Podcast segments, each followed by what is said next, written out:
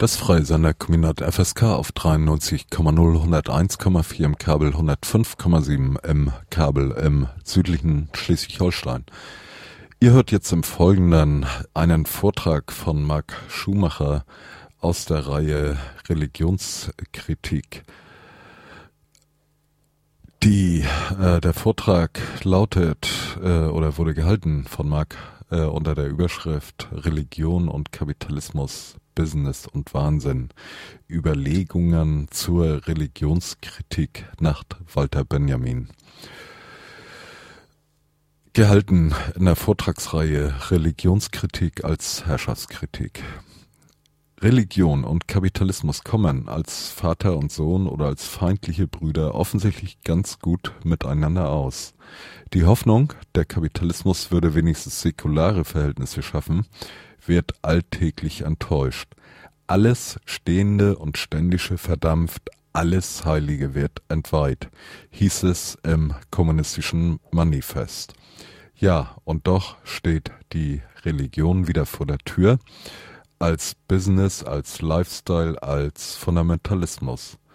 Laut Benjamin ist der Kapitalismus selbst, Zitat, eine reine Kultreligion, vielleicht die extremste, die es je gegeben hat.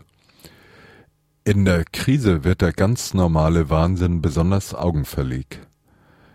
Denn es bedeutet notwendig fetischistisch jeden Tag Waren zu tauschen und die Selbstbewegung der Dinge voranzutreiben.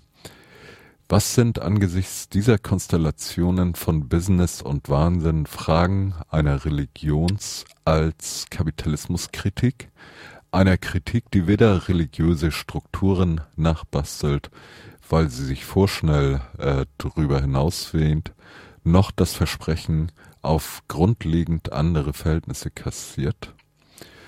Das war äh, zur Einleitung die Ankündigung, die im Transmitter leider so ein bisschen schlecht zu lesen oder schlecht zu erkennen ist, weil um 10 Uhr dieser Beitrag äh, nicht fett gedruckt ist. Aber beim genaueren Betrachten findet man das locker. Viel Spaß mit dem Vortrag. Religion und Kapitalismus oder Business und Wahnsinn. Der Vortrag trägt denselben Titel wie ein Projekt, ähm, das Timo Daum, der schönerweise da ist, und ich seit einiger Zeit betreiben und aus dem womöglich mal ein Buch wird. Ich möchte heute die entscheidenden Fragen erläutern und dann einen Strang daraus etwas genauer vorstellen. Das Ganze versteht sich klar als Work in Progress und ähm, ist deutlich thesenhaft gehalten und als Anstoß gemeint. Das heißt, Kritik und Anregungen sind später sehr gewünscht.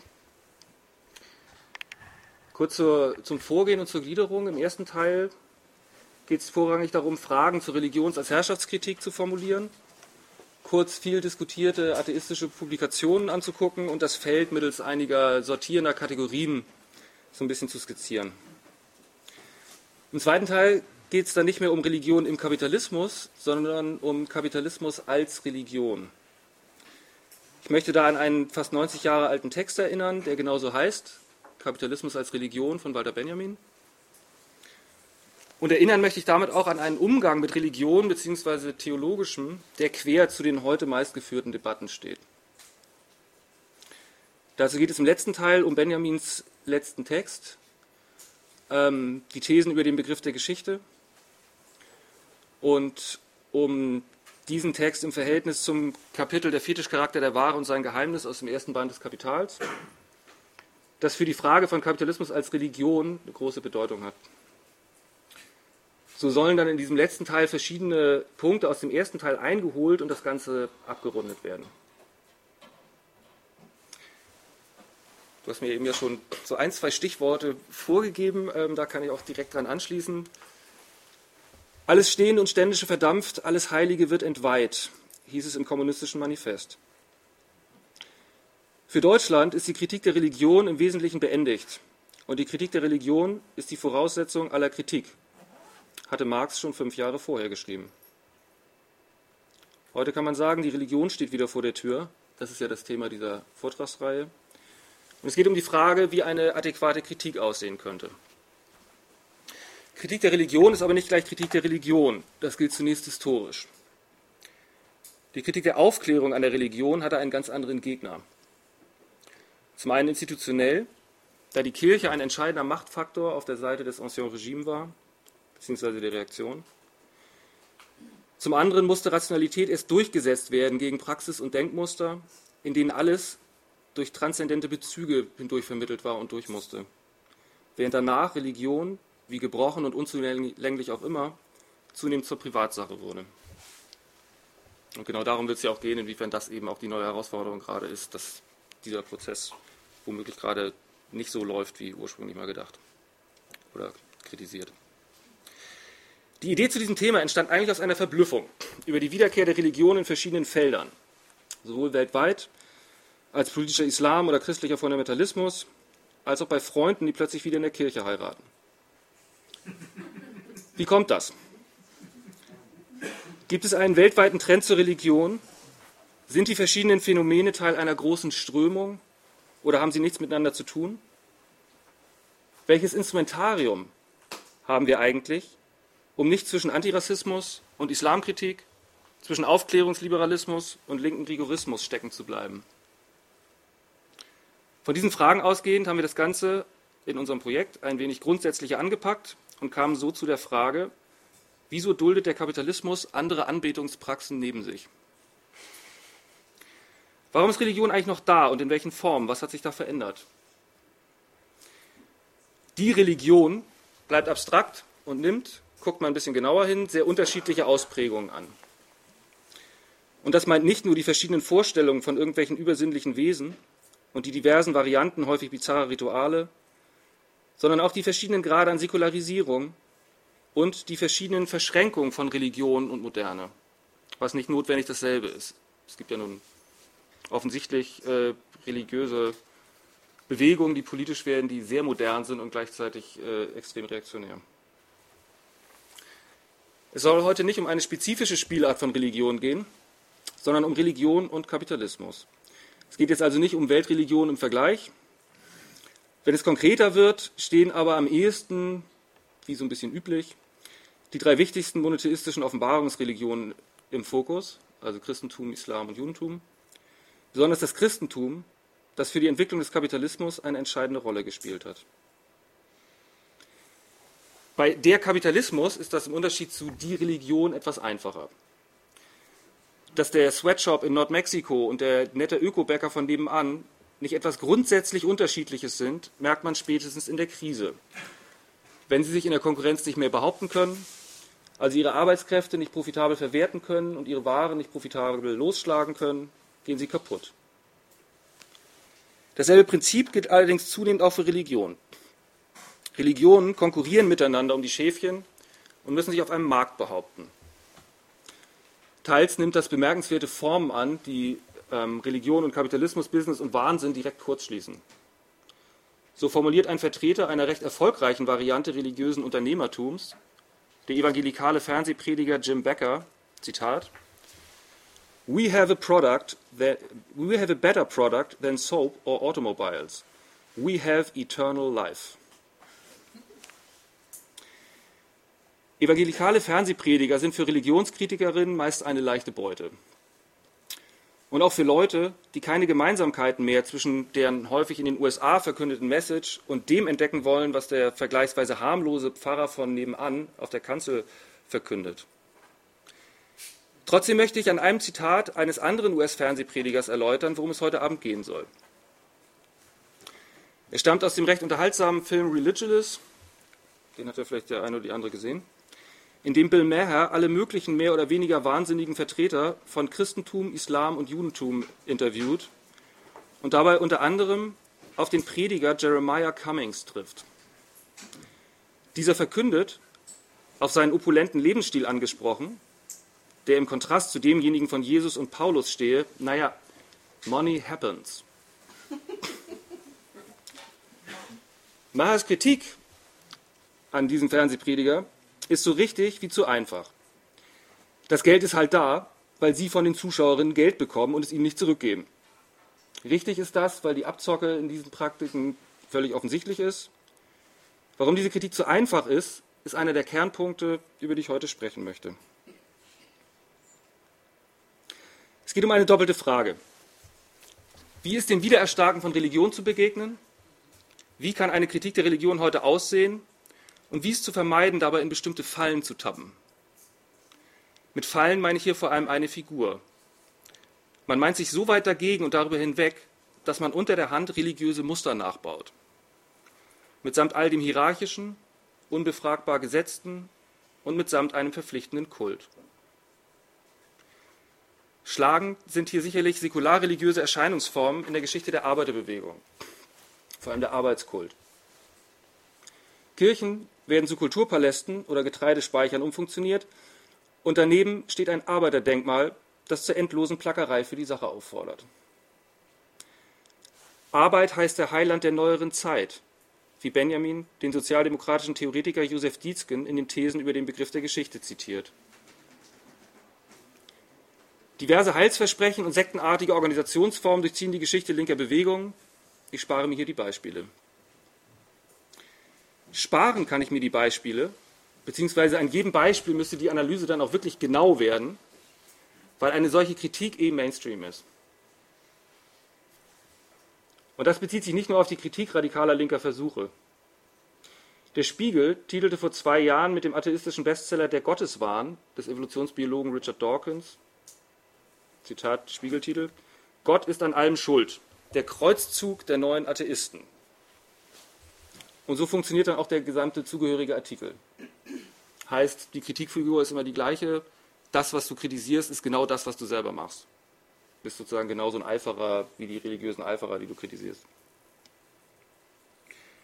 Das Buch selbst kommt erstmal einigermaßen erfrischend daher. Es argumentiert klar und einfach, und es ist, wie auch ähnliche Produktionen, wie zum Beispiel Christopher Hitchens God is Not Great, How Religion Poisons Everything oder der eingangs erwähnte Film Religulous, eine Fundgrube für die sexistischen, homophoben und nationalistischen Praktiken von Religiösen. Ein wichtiges Ziel ist bei dieser Gruppe von atheistischen oder neoatheistischen Werken immer dasselbe. Es geht darum, eine atheistische Lobby zu stärken. Das heißt, diejenigen, die sich sozusagen nicht trauen, wirklich dazu zu stehen, dass sie ja nicht an Gott glauben und äh, auch wirklich davon ausgehen, dass es den nicht gibt. Dawkins Buch ist geprägt von einem einfachen Setting. Naturwissenschaftliche Rationalität versus religiöse Vorstellung, den Gotteswahn eben. Dawkins prüft Argumente für und wider die Existenz Gottes, die Gotteshypothese, und kommt zum wenig überraschenden Ergebnis, dass es ihn mit allergrößter Wahrscheinlichkeit nicht gibt. Er zitiert sympathischerweise ab und an Douglas Adams, also den Autor von unter anderem Per Anhalter durch die Galaxis. Und dem hat er das Buch auch gewidmet. Außerdem hat Dawkins meist die richtigen Gegnerinnen. Bei ihm als Evolutionsbiologen selbstredend der Kreationismus, also die Vorstellung, dass die Evolutionstheorie ähm, falsch ist und das, was in der Bibel steht, richtig ist, dass die Welt vor ungefähr 5.000, 6.000 Jahren geschaffen worden ist und Dinosaurier und Menschen zusammen auf demselben Planeten gelebt haben zur selben Zeit. Also den Kreationismus, ähm, wie auch dessen wissenschaftlich aufgepeppte Variante namens Intelligent Design, die das Gleiche in wissenschaftlich macht. Also auch gegen die, die Evolutionstheorie gerichtet, ähm, mit der These, dass das Leben auf der Erde eben nur auf einen Intelligent Designer, also Gott, zurückgeführt werden kann. Hier treten jetzt, und da sind wir dann auch wieder bei der Frage von Privatsache, religiöse Glaubensbestände wieder als Wissensbestände auf. Hier ist Religion eben überhaupt keine Privatsache, sondern ein Kampf um die Einführung von Bibeltexten in den Biologieunterricht. In den USA in, wird das in einigen Staaten wird dieser Kampf geführt, in Utah vor allem, ähm, aber es gibt auch in Europa äh, auch schon einige Fürsprecher und Fürsprecherinnen ähm, dieser Thesen. Das Ganze ist schon als reaktionärer Irrsinn zu begreifen, aber und der ist ja leider trotz der Entwicklung des Flying Spaghetti Monsterism nicht erledigt. Ich weiß nicht, ob der eine oder die andere von euch das kennt. Ähm, der Flying Spaghetti Monsterism ist eine Gegenbewegung zum Kreationismus auch aus den USA die verlangt, dass das schon ganz okay ist, einfach das im Biounterricht einzuführen, was in der Bibel steht, dass dann aber auch bitte sehr ihre Version eines Intelligent Designers in den Biounterricht aufgenommen werden möge. Die Erschaffung der Welt durch das fliegende Spaghetti-Monster. Eine der bemerkenswertesten Formen von Religionskritik, die mir in den letzten Jahren so untergekommen sind. Doch kurz noch zurück zu Dawkins. Während sich Ergriffenheit, Staunen über Wundersames in der Natur und so weiter bei ihm auch immer auf der Seite der Naturwissenschaften findet, bleibt der Wahn komplett auf der Seite der Religion. Und so ist es auch kein Wunder, dass Dawkins sein Buch beschließt mit der These, die Befreiung von der Religion sei die Befreiung. Deutlich wird da, wenn man Religion so stark macht, gerät eben als Gegner, gerät eben Entscheidendes aus dem Blick. Nämlich die Verhältnisse, die ein Bedürfnis nach religiösem Halt überhaupt erst hervorbringen. Dazu noch kurz Marx. Die Kritik der Religion ist also im Keim die Kritik des Jammertales, dessen Heiligenschein die Religion ist. Zitat Ende. Das gilt für diese Form der Religionskritik also gerade nicht. Zu fragen ist also nach dem Bedürfnis nach Religion. Das erscheint zunächst recht einfach. Elende Verhältnisse bringen das Bedürfnis nach Trost, handhabbaren Erklärungen und dem Versprechen ganz anderer Verhältnisse hervor. Dazu noch einmal Marx. Das religiöse Elend ist in einem der Ausdruck des wirklichen Elends und in einem die Protestation gegen das wirkliche Elend. Sie ist der Seufzer der bedrängten Kreatur. Alles aus der Einleitung zur Kritik der Hegelschen Rechtsphilosophie, zu dem religionskritischen Text von Marx, dem Eigenständigen. Das funktioniert aber nicht mechanisch. Also Elend heißt religiöse äh, Reaktion. Auch das religiöse Ticket zu ziehen bleibt immer eine Entscheidung. Hier sind keine einfachen Ableitungen möglich. Und gegen das Moment der Notwendigkeit, also so eine Ableitung in der Kritik, ist eben auch immer das Moment der Freiheit stark zu machen und dann dementsprechend auch das Moment der Entscheidung, auch genau darin. Zu konstatieren ist auf jeden Fall mit Adorno, Zitat, das ist aus den 60er Jahren, aber gilt, denke ich, genauso noch heute. Selbst solche, die für normal gelten, und vielleicht Sie besonders, akzeptieren Warnsysteme, weil diese immer weniger von dem ihnen ebenso undurchsichtigen der Gesellschaft zu unterscheiden, aber einfacher sind. Darauf werde ich später noch zurückkommen, inwiefern die kapitalistische Vergesellschaftung eben wahnhaft funktioniert. Zu fragen ist außerdem nach der Praxis. Also wir haben Bedürfnis nach Religion, zu fragen ist außerdem an zentraler Stelle nach der Praxis. Der Gesellschaftstheoretiker und Psychoanalytiker Slavoj Žižek zitiert äh, Blaise Pascal mit dem Satz, knie nieder und bete und du wirst glauben. Was er daran deutlich macht, ist zunächst eine ähm, kritische Umkehrung der gängigen Perspektive, die davon ausgeht, dass zuerst der individuelle Glauben da ist und dem und dem eine bestimmte Form religiöser Praktiken entspringt. Und da bleibt dann der kritischen Beobachterin häufig nur die kopfschüttelnde Frage, glauben die das wirklich? Schließlich lässt sich in die Köpfe der Menschen nicht reingucken und Weltkarten, die die jeweiligen religiösen Zugehörigkeiten der Menschen abbilden, sind aus atheistischer Perspektive zwar erschreckend, sagen aber selbstredend nichts aus über deren Glauben als Selbstverhältnis. Nach der religiösen Praxis zu fragen und nach deren strukturellen Einbettung in gesellschaftliche Formen heißt auch, für eine Kritik der Religion eine Kritik stark zu machen, die davon ausgeht, dass die Frage nach dem Inhalt, nach dem dahinter, was ist denn wirklich der Glauben, Teil dessen ist, was man eigentlich kritisiert. Und Teil eben des kritisierten Gesamtzusammenhangs ist, wo, ne, wie, mit, wie mit Pascal gesprochen, knie nieder und bete und du wirst glauben, sozusagen genau das zusammen funktioniert. Und die Praxis dementsprechend auch das Bewusstsein bestimmt. Ich werde darauf später noch genauer eingehen äh, im äh, Rückgriff auf Marx äh, Fetischkapitel, wie oben angekündigt. Hier dazu nur noch kurz.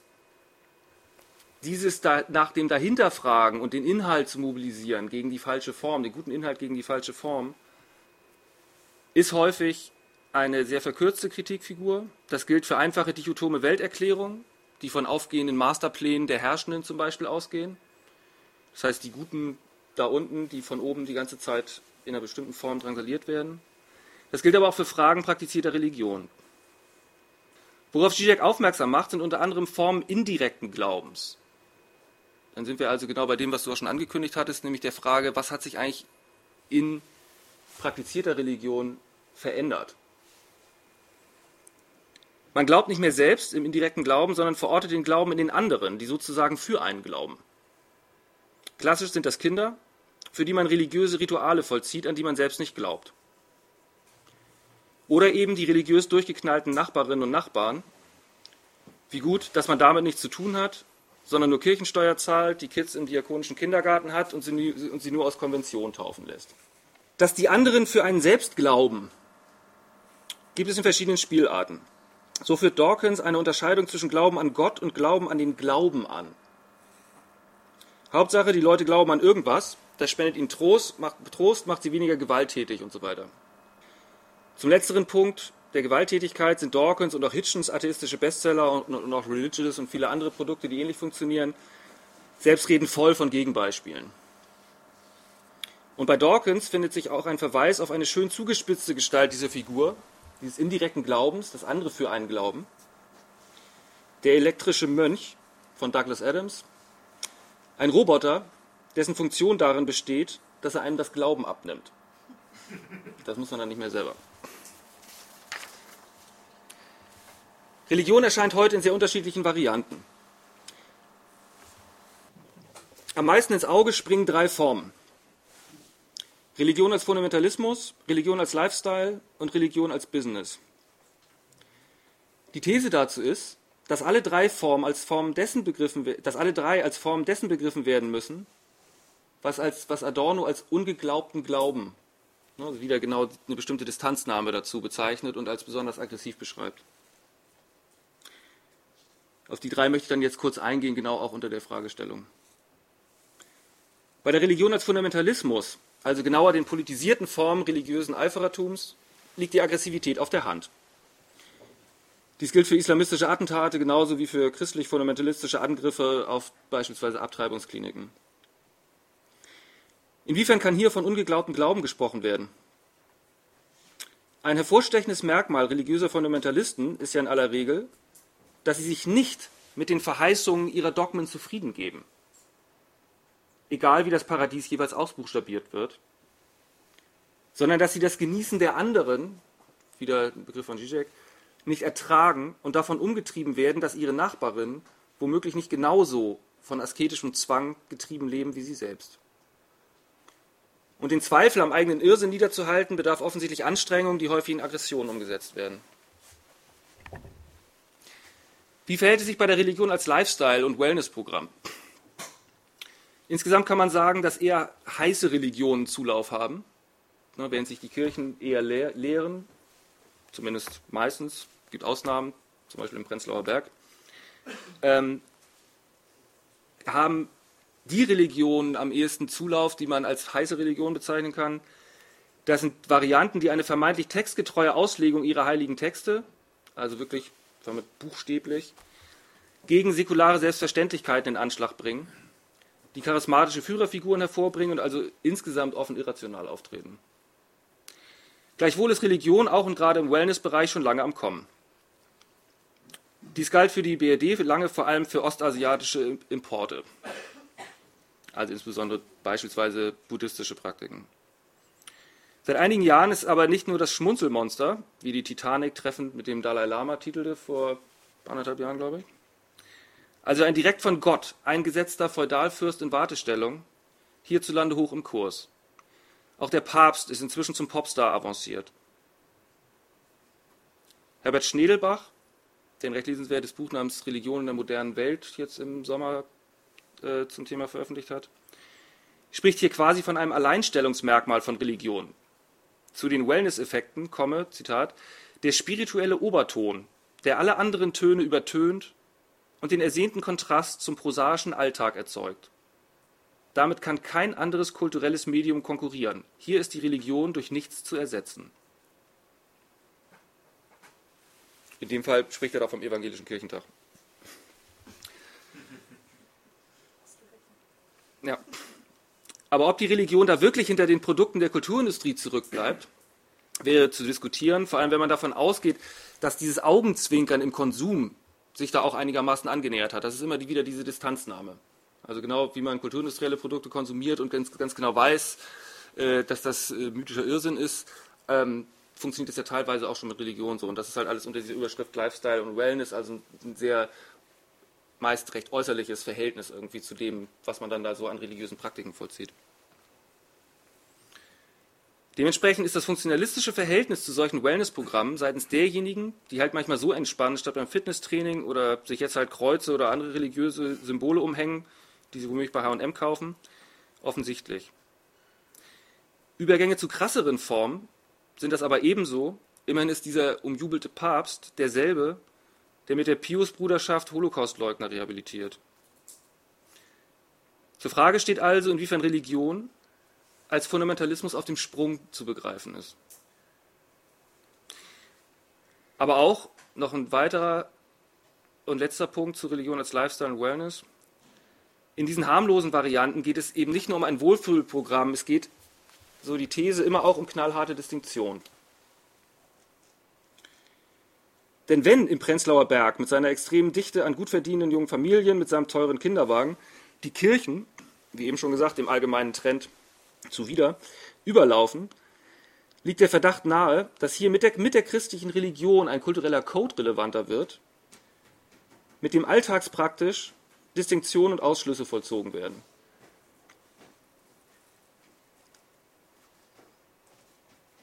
Und dem, dass es auch sozusagen Teil wäre, das auch von so ein, von, von, von einer Frage, wie man das genauer rausfindet, dass Religion dementsprechend als kultureller Code relevanter wird, wo dann praktisch auch die wechselseitigen Abgrenzungen funktionieren. Als politisches Ticket ist in Europa in den letzten Jahren die Abgrenzung über Religion ja eh überall deutlich zu sehen. Zuletzt über die Volksabstimmung in der Schweiz gegen den Bau von Minaretten, an die sich rechtspopulistische Parteien anhängen wollen, die für ihr rassistisches Programm dann auch gerne mal davon absehen, dass sie selber womöglich mit dem Christentum überhaupt nicht viel am Hut haben. Aber dieser Code funktioniert. Bin ich beim dritten Punkt, Religion als Business. Da ist dieser Formwandel von Religion, die Anpassung an kapitalistische Vergesellschaftung am offensichtlichsten. Ich hatte ja äh, eingangs schon äh, diesen Jim Becker, diesen evangelikalen Fernsehprediger zitiert, mit, seinem, mit der ultimativen Ware des äh, Eternal Life. Also ewiges Leben verkauft sich halt noch besser als Autos und Seife. Im Vergleich mit den USA oder Frankreich, jetzt also Religion als Business, gibt es hierzulande keine wirkliche Trennung von Staat und Kirche. So sind die Kirchen in zahlreichen staatlichen und parastaatlichen Gremien fest institutionalisiert. Sie sind auch mit der Caritas und der Diakonie nach dem Staat der größte Arbeitgeber und ein entscheidender Faktor im gesamten Sozialbereich. Und zu deren Praktiken der reinen Nächstenliebe war ja der Rausschmiss einer Mitarbeiterin wegen Verzehrs einer Portion Teewurst in Hannover vor ein paar Wochen ähm, beeindruckendes Anschauungsmaterial. Und wie in der Jungle World vor zwei Wochen nochmal ausgeführt, genießen kirchliche Unternehmen hierzulande Privilegien, von denen andere Arbeitgeber nur träumen können. So gibt es keine Betriebsräte.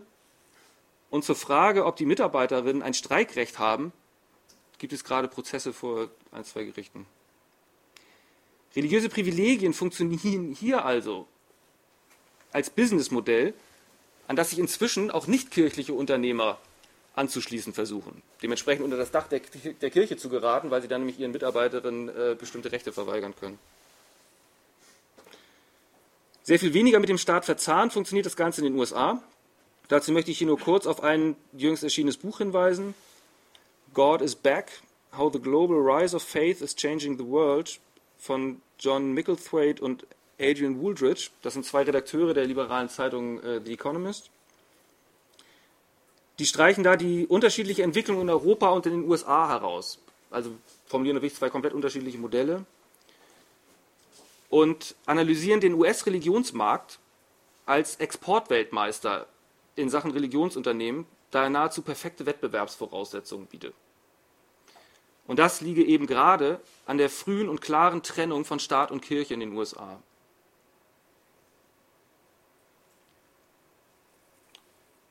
Und diese frühe Trennung habe dann eben dazu geführt, dass da Religionen von Anfang an, wie Sie das nennen, auf Competition und Choice ausgerichtet waren. Das heißt, es gab von Anfang an sehr scharfen Wettbewerb. Es gibt weniger eine Unterscheidung zwischen Sekten und Kirchen als, äh, als in der Bundesrepublik zum Beispiel. Ähm, Und dementsprechend gibt es auch andere Wahlmöglichkeiten, weil die Leute nicht so in feudale Strukturen eingebunden sind und dementsprechend eh klar ist, äh, dass sie zu einer bestimmten Religion, einer bestimmten Kirche gehören. In dem Buch wird viel Material ausgebreitet. Gleichzeitig herrscht aber auch hier die oben schon erwähnte rhetorische Gleichsetzung von Religionen und deren säkularen Kritikerinnen vor.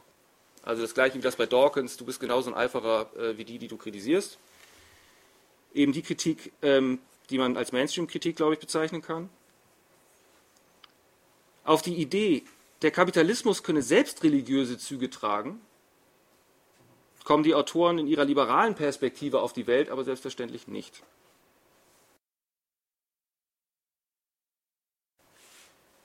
Damit bin ich beim zweiten Teil. Wie verhält sich das nun andersrum?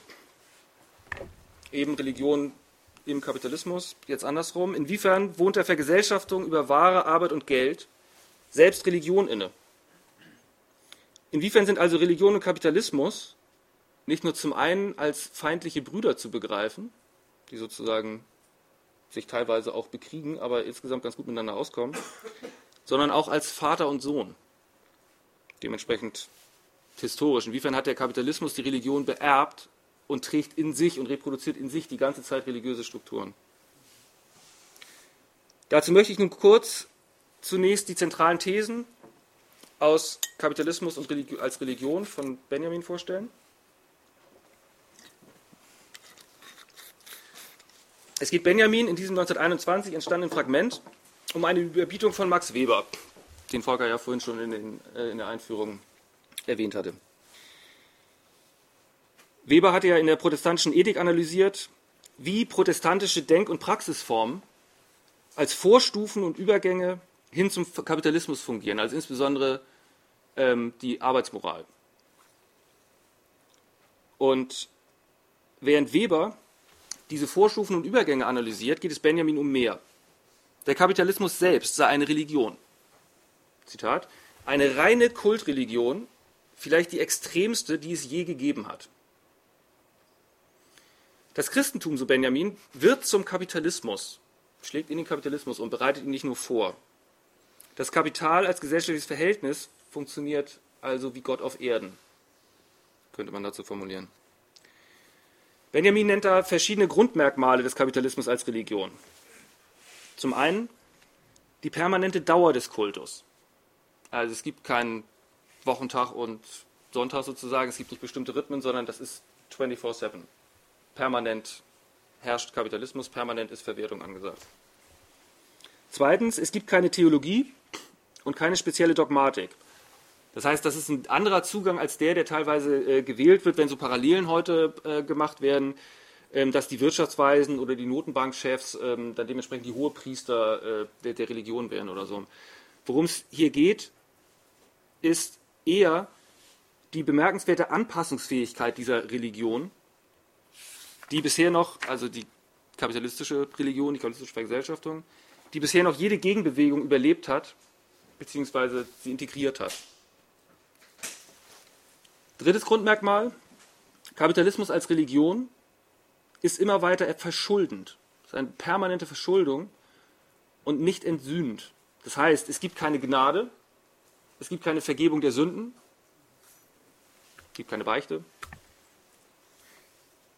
Benjamin arbeitet im Kapitalismus als Religion durchgängig mit der Doppeldeutigkeit von Schuld. Dieses Verschulden funktioniert immer doppelt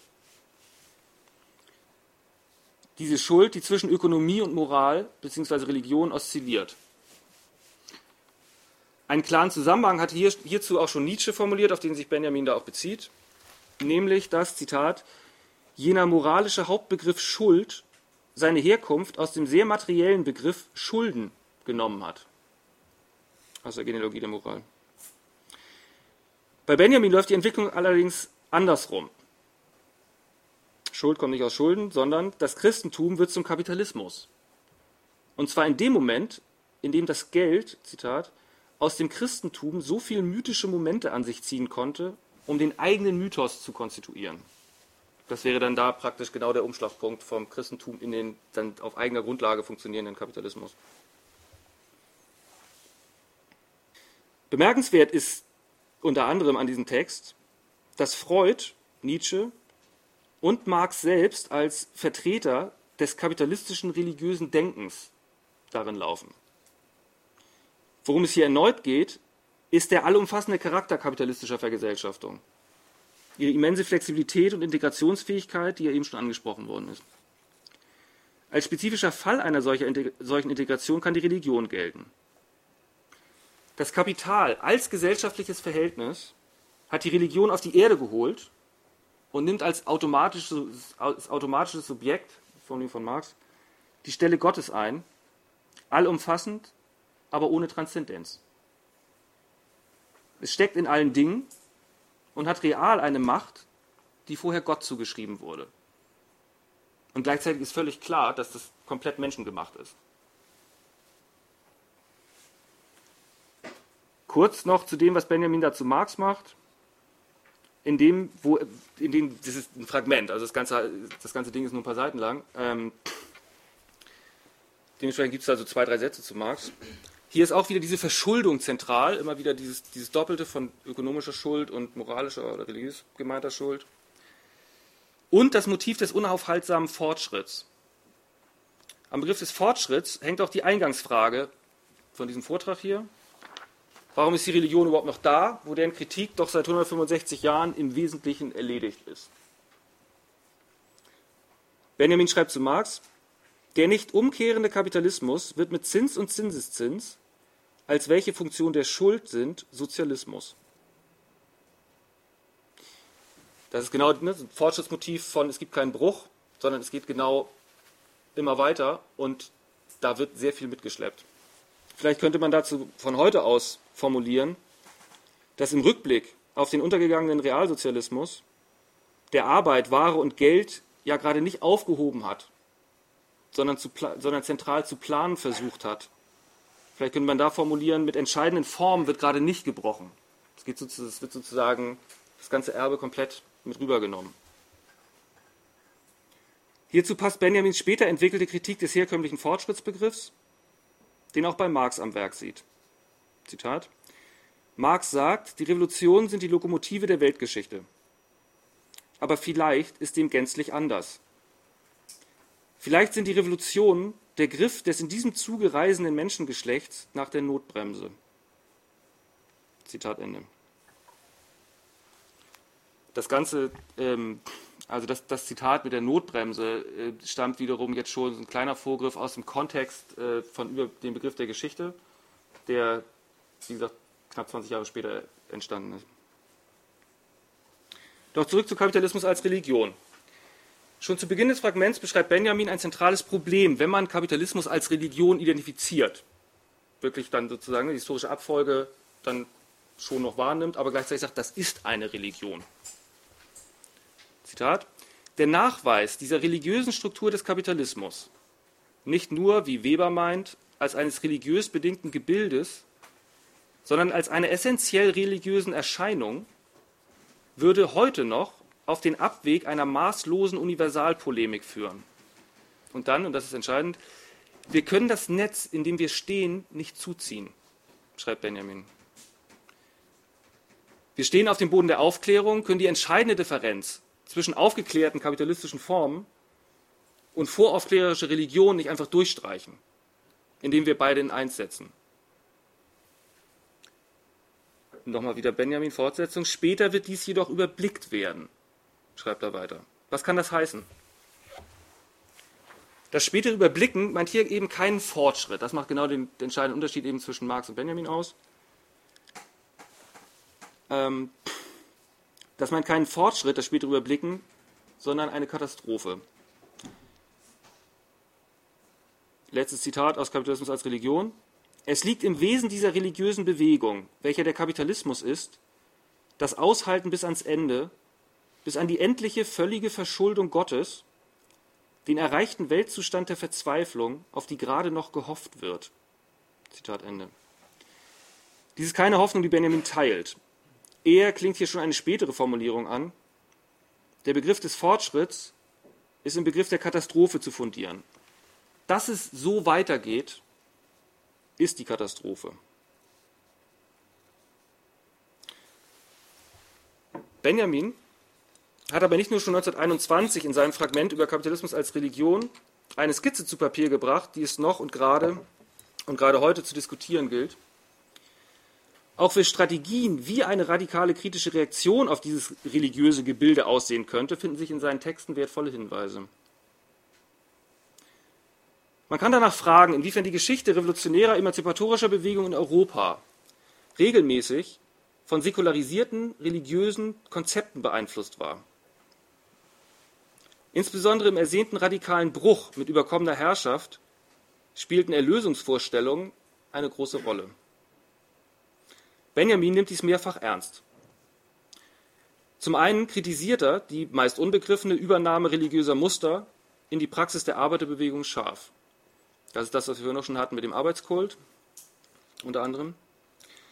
Genauso lehnt er politisierte Religion, also Theokratie, komplett ab. Gleichzeitig finden sich aber in vielen Texten Benjamins messianische Einsprengsel, Konstellationen von radikaler materialistischer Kritik und theologischen Bildern. Die Strategie, den Kapitalismus als Religion zu kontern, ist natürlich selbst nicht religiös, beinhaltet aber Theologisches. Und das wird dann jetzt äh, im anschließenden Teil ein bisschen die entscheidende Frage, wie sich Benjamin da dann eben, und deshalb möchte ich jetzt an dieser, in diesem Vortrag auch an ihn erinnern, ähm, und an diese Texte, inwiefern der sich von sowas wie dieser neoatheistischen Kritik wirklich ums Ganze unterscheidet. Was praktisch der Umgang ist mit Religion und mit theologischen Traditionen, der nicht einfach sagt, ähm, das ist, äh, das ist Wahnsinn und wir müssen uns komplett reinhalten davon.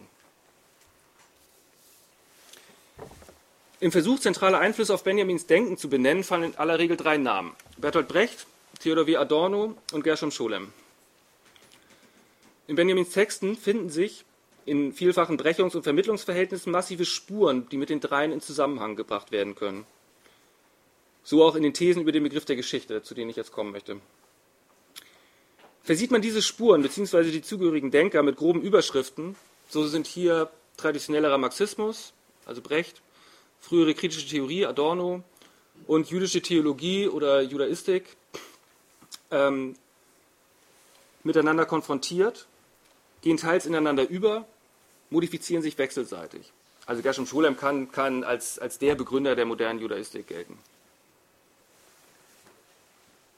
Demgemäß lassen sich die entsprechenden Spuren im Benjaminschen Text nicht klar voneinander trennen. Ne, was ist sozusagen, was kommt da genau woher? Es gibt auch eine halbe Bibliotheken voll Diskussionen genau zu diesen Fragen. Die lassen sich nicht genau voneinander trennen, diese Spuren, zumal sie teils begrifflich, teils aber auch in Bildern miteinander verwoben und ineinander übersetzt werden. Eines der bekanntesten dieser Bilder stammt aus der ersten der geschichtsphilosophischen Thesen. Die ist nicht lang und lautet wie folgt. Bekanntlich soll es einen Automaten gegeben haben, der so konstruiert gewesen sei, dass er jeden Zug eines Schachspielers mit einem Gegenzuge erwidert habe, der ihm den Gewinn der Partie sicherte. Eine Puppe in türkischer Tracht, eine Wasserpfeife im Munde, saß vor dem Brett, das auf einem geräumigen Tisch aufruhte. Durch ein System von Spiegeln wurde die Illusion erweckt, dieser Tisch sei von allen Seiten durchsichtig. In Wahrheit saß ein buckliger Zwerg darin, der ein Meister im Schachspiel war und die Hand der Puppe an Schnüren lenkte. Zu dieser Apparatur kann man sich ein Gegenstück in der Philosophie vorstellen. Gewinnen soll immer die Puppe, die man historischen Materialismus nennt. Sie kann es ohne weiteres mit jedem aufnehmen, wenn sie die Theologie in ihren Dienst nimmt, die heute bekanntlich klein und hässlich ist und sich ohnehin nicht darf blicken lassen. So die erste der Thesen über den Begriff der Geschichte. Wie werden historischer Materialismus und Theologie hier aufeinander bezogen? Wie kann die Puppe, alias historischer Materialismus, die er immer gewinnen soll, die Theologie in ihren Dienst nehmen? Im Passagenwerk von Benjamin findet sich dazu eine programmatische Notiz. Start. Mein Denken verhält sich zur Theologie wie das Löschblatt zur Tinte. Es ist ganz von ihr vollgesogen. Ging es aber nach dem Löschblatt, so würde nichts, was geschrieben ist, übrig bleiben. Das ist offensichtlich ein komplett anderer Umgang mit dem Thema Religionskritik. Es geht hier um eine Umschmelzung und nicht um ein Abräumen. Und das kann, ja, was aber trotzdem den gleichen Effekt hat, es soll nichts, was geschrieben ist, übrig bleiben. Und das kann durchaus auch im Zusammenhang mit Benjamins These gelesen werden, der Kapitalismus sei eine Religion. Zur Frage, was am Kapitalismus religiös ist und was das für eine Kritik des Kapitalismus und eine Kritik der Religion heißen kann, möchte ich jetzt im Folgenden auf das Fetischkapitel im Kapital kurz eingehen. So soll zum einen ein bisschen was aus dem ersten Teil eingeholt werden. Das real Verrückte an den herrschenden Verhältnissen, auf das sich Adorno bezieht, in seinem Satz, die Normalen glauben an Warnsysteme, die einfacher sind als das Gesamtwarnsystem der Gesellschaft. Und auch Zizeks Figur im Ausgang von Pascal auf Praxis und deren Form zu pochen, ne? knie nieder und bete und du wirst glauben, findet sich da grundgelegt.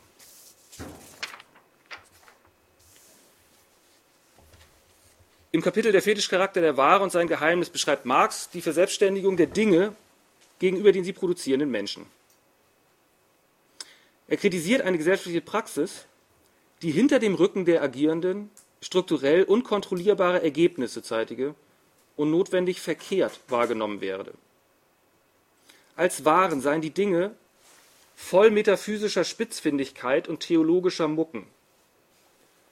Und dementsprechend bedient sich Marx einer Analogie aus der Nebelregion der religiösen Welt. Die Menschen verhalten sich zu den Produkten ihrer Arbeit, als sei deren gesellschaftlicher Charakter, wenn er hergestellt, eine natürliche Eigenschaft. Sie unterwerfen sich, ob sie wollen oder nicht, einer verselbstständigten Eigenbewegung der Dinge, belehnen sie praktisch mit einer Macht, der sie sich zu unterwerfen haben und die sie doch selbst tagtäglich hervorbringen. Kurz, sie konstituieren einen Fetisch. Und ich denke, dass äh, das kurz eingefügt ist ja auch spätestens seit dem, seit dem Ausbruch der, der Wirtschaftskrise nochmal besonders deutlich geworden, was das eigentlich heißt, dass, es, dass, es, dass, einer, dass, die, dass die Menschheit einer Eigenbewegung der Dinge unterworfen ist, wo es eben keinen Masterplan gibt und nicht die fünf Strippenzieher, äh, die die ganze Zeit sozusagen äh, klar machen, wo das Ganze lang geht. Marx definiert den religiösen Fetischismus wie folgt. Hier scheinen die Produkte des menschlichen Kopfes mit eigenem Leben begabte, untereinander und mit den Menschen in Verhältnis stehende, selbstständige Gestalten. Zitat Ende. Das passt dann genau zu der bei Marx anschließenden materialistischen Kritik, wo es dann halt nicht mehr um, um erdachte Gottheiten und sowas geht. Das hat er sozusagen vorher schon gemacht. Sondern auf praktisch hergestellte Dinge. Also er konfrontiert da die bürgerliche Gesellschaft ja damit und deshalb auch diese religiösen Metaphern, dass sie, obwohl sie an der Aufklärung orientiert ist und ein dementsprechendes Selbstbild hat, im Kern voraufklärerisches die ganze Zeit produziert und sich diesem unterwirft. Marx wirft im Fetischkapitel ein tiefgreifendes Problem auf. Wenn die kritisierte Form der Vergesellschaftung notwendig Bewusstsein und vor allem Praxis als fetischistische konstituiert, der Fetischismus also überall ist, wie kann dann aus der Gesellschaft eine überwindende Kraft erwachsen, die den, die den, äh, die den Fetischismus hinter sich lassen kann? Und was heißt das dann für eine Kapitalismuskritik, die dann gleichzeitig auch eine Religionskritik ist?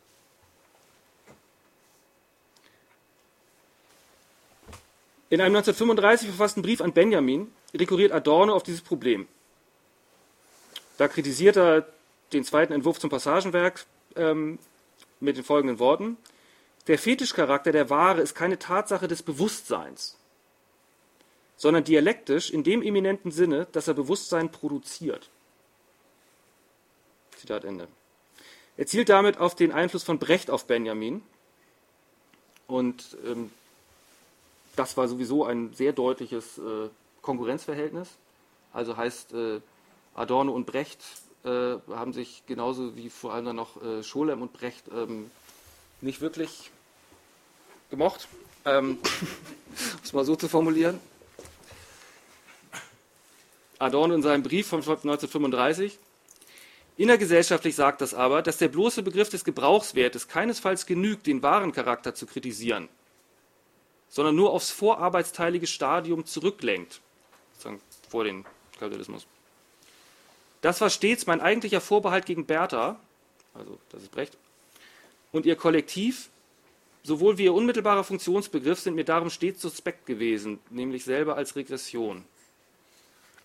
Zitat Ende. Was daran nochmal deutlich werden soll, ist das, was ich äh, zum, zum Fetischismus gesagt habe und was bei Zizek eben auch in der Figur drin ist, dass das Problem ist, wenn man den vermeintlich guten Inhalt gegen die schlechte Form mobilisiert, sozusagen, man droht immer was auseinanderzureißen in zwei Teile und dann den einen Teil davon positiv besetzt und nicht merkt, dass man damit praktisch das Spiel der Verhältnisse spielt, die man da gerade kritisiert. In dem Fall halt den Gebrauchswert mobilisieren gegen den Tauschwert und dabei nicht mitbekommen, wie genau der Zusammenhang eigentlich funktioniert. Und dass genau das die falsche Strategie ist. Die hier vertretene These ist, dass Benjamin jetzt in, über den Begriff der Geschichte auf das von Marx gestellte Problem reagiert und diese Kritik von Adorno an ihm und an dem, was sozusagen in, in ihm und seinen Texten zu viel Brecht ist, ähm, indirekt beantwortet. Benjamins Kritik am historischen Materialismus und an der Praxis der Arbeiterbewegung lässt sich immer auch lesen als eine Kritik von vorschnellen Antworten auf das Problem des Fetischismus. Also Antworten, die in Gefahr stehen, dem Kritisierten umso mehr zu verfallen, als sie sich jenseits davon wähnen. Wir sind also jetzt wieder bei dieser Frage der zu vermeidenden Fallen. Also genau das, was ich vorhin versucht habe für die Religion ähm, deutlich zu machen, funktioniert hier jetzt eben auch. Man, man denkt, man ist so weit darüber hinaus, dass man gar nicht merkt, dass man eigentlich das gleiche Spiel spielt. Über den Begriff der Geschichte korrespondiert vielfach mit dem frühen Fragment Kapitalismus als Religion fanden sich dort erste Spuren von Benjamins Kritik an der Konzeption des Fortschritts, wird dies nun ausgeführt.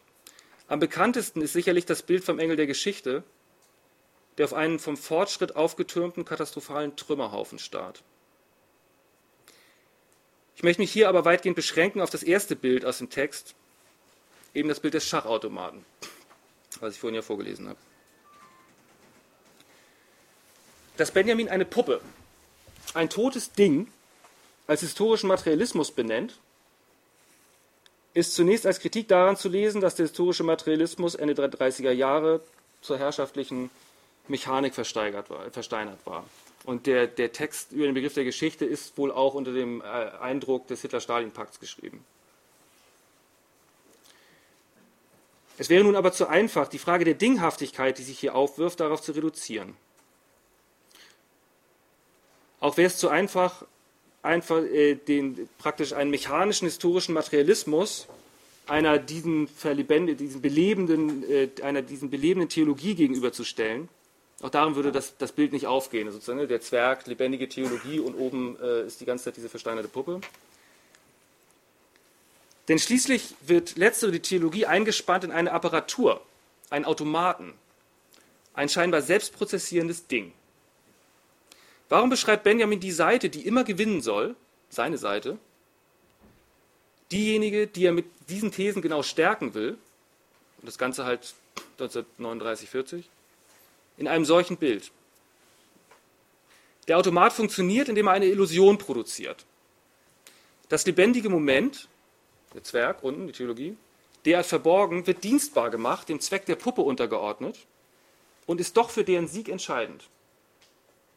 Und die Puppe hat eine Wasserpfeife im Mund, ein Attribut der Muße, das heißt, sie arbeitet nicht. Der Automat weist so eine bemerkenswerte Ähnlichkeit mit seinem Gegner auf. Nicht nur ist für die kritisierte Gesellschaft, also Gegner ist in der Lesart jetzt kapitalistische Vergesellschaftung, nicht nur ist für die kritisierte Gesellschaft die Frage zentral, wer über die Produktionsmittel verfügt und wer nicht. Sie organisiert sich vor allem auch oder vor allem durch die Herrschaft der toten Arbeit über die lebendige, durch die Verwertung menschlicher Arbeitskraft in einem Produktionsprozess, der einer Form gehorcht und diese beständig reproduziert, die sich verselbstständigt, ein beseeltes Ungeheuer, wie Marx formuliert. Das Kapital, akkumulierte tote Arbeit, herrscht als Selbstbewegung der Dinge über die Menschen, die doch die einzigen sind, die real agieren. Damit meint Marx nicht nur und nicht einmal in erster Linie ein Problem des Bewusstseins, sondern ein reales, ein ganz praktisches Problem. Denn der Schein, dass die Dinge sich verselbstständigen, und in ihrer Verselbstständigung die Menschen beherrschen, ist keiner, der sich einfach lüften ließe wie ein Schleier vor den Augen oder sich korrigieren ließe wie ein Denkfehler. Die bekannte Formulierung, Sie wissen das nicht, aber Sie tun es, auch aus dem Fetischkapitel, gibt es dahin, geht, äh, gilt es daher nicht dahingehend zu lesen, dass die Beendigung dieses Nichtwissens, das Wissen, automatisch das Tun verändern könnte. Selbst wenn die Leute, die wissen, wie der Kapitalismus funktioniert, das gerne wollen. Denn selbst wenn die Menschen wüssten, was sie da tun, änderte dies am realen Zwang, so dem seine Arbeitskraft verkaufen zu müssen und damit die erkannten Strukturen permanent zu reproduzieren, zunächst überhaupt nichts.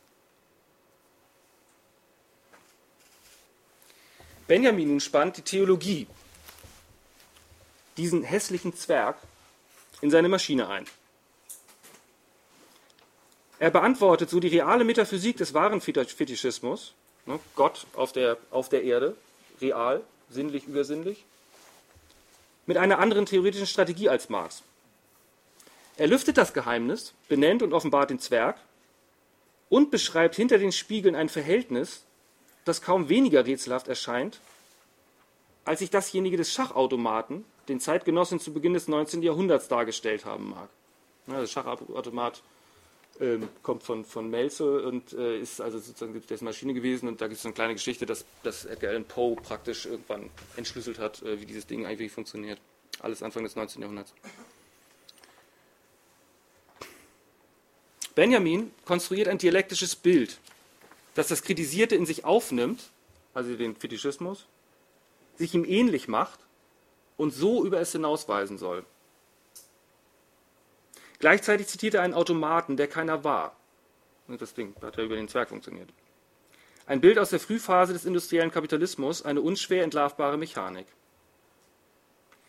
Indem er dieser aber das komplexe Verhältnis von historischem Materialismus und Theologie einschreibt, konziliert er dieses Bild mit einer historischen Epoche, in der der Warenfetischismus bereits allgegenwärtig ist, nämlich seiner.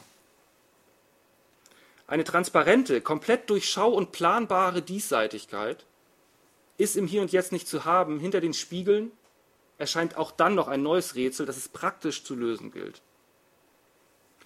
Und um hierzu beizutragen, überblendet Benjamin ein Bild aus der Vergangenheit, Anfang 19. Jahrhundert, mit seiner Gegenwart und spekuliert auf die Wirksamkeit der Apparatur, die mit einem veränderten Gegner mithalten soll.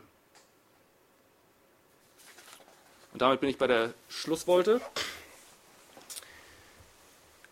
Und dafür sprengt Benjamin jetzt in seinen Text über den Begriff der Geschichte vielfach Theologisches und Messianisches in seinen Text ein. Das Ziel ist, das Kontinuum der Herrschaft zu durchschlagen und dafür müssen eben die Konzeption des Fortschritts, der Arbeit und der Zeit radikal neu gedacht werden.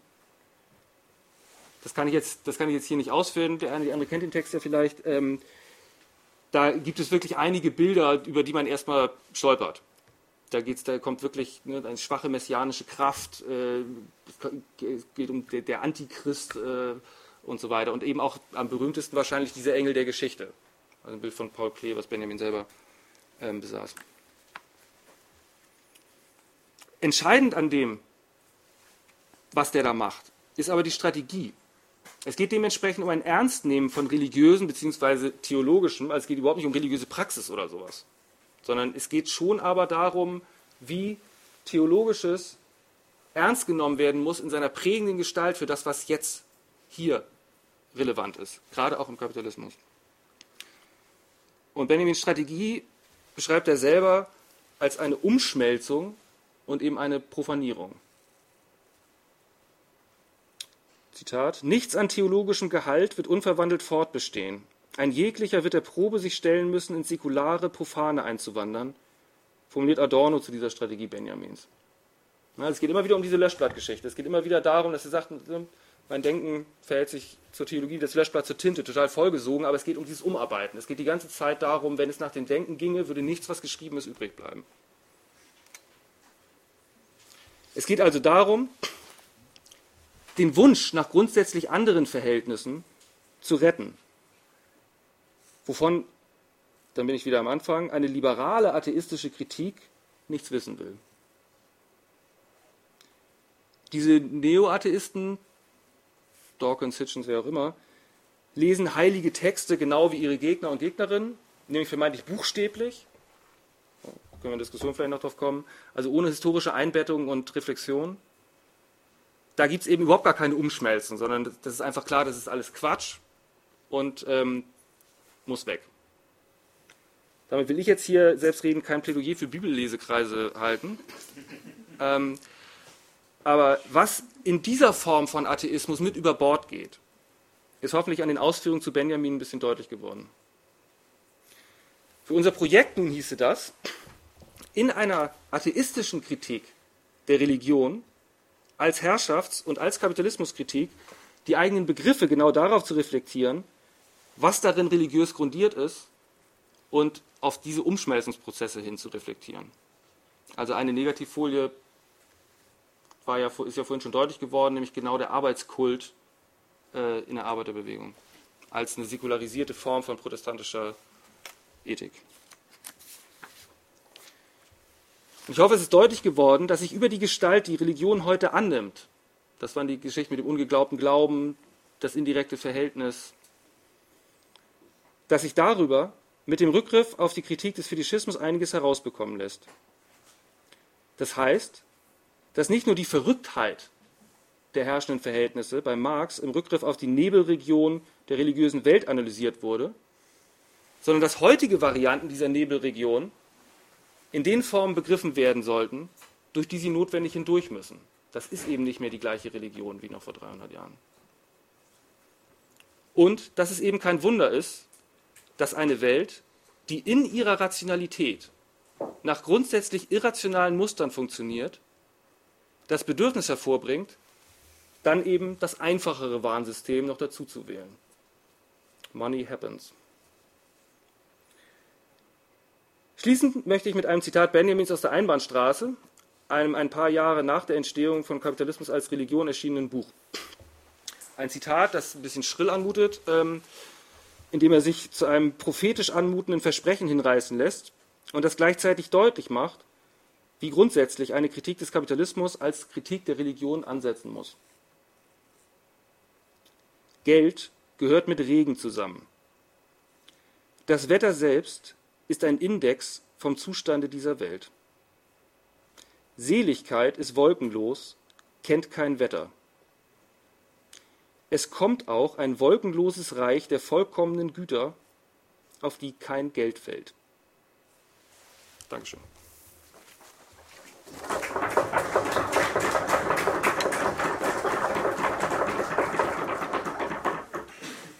FSK auf 93,0, 101,4 im Kabel, 105,7 im Kabel im südlichen Schleswig-Holstein. Ihr hörtet jetzt den Vortrag von Marc Schumacher, Religion und Kapitalismus, Business und Wahnsinn von einer Veranstaltung äh, gemeinsam mit dem Rosa Luxemburg Werk hier in Hamburg aus der Reihe äh, Religionskritik als Herrschaftskritik.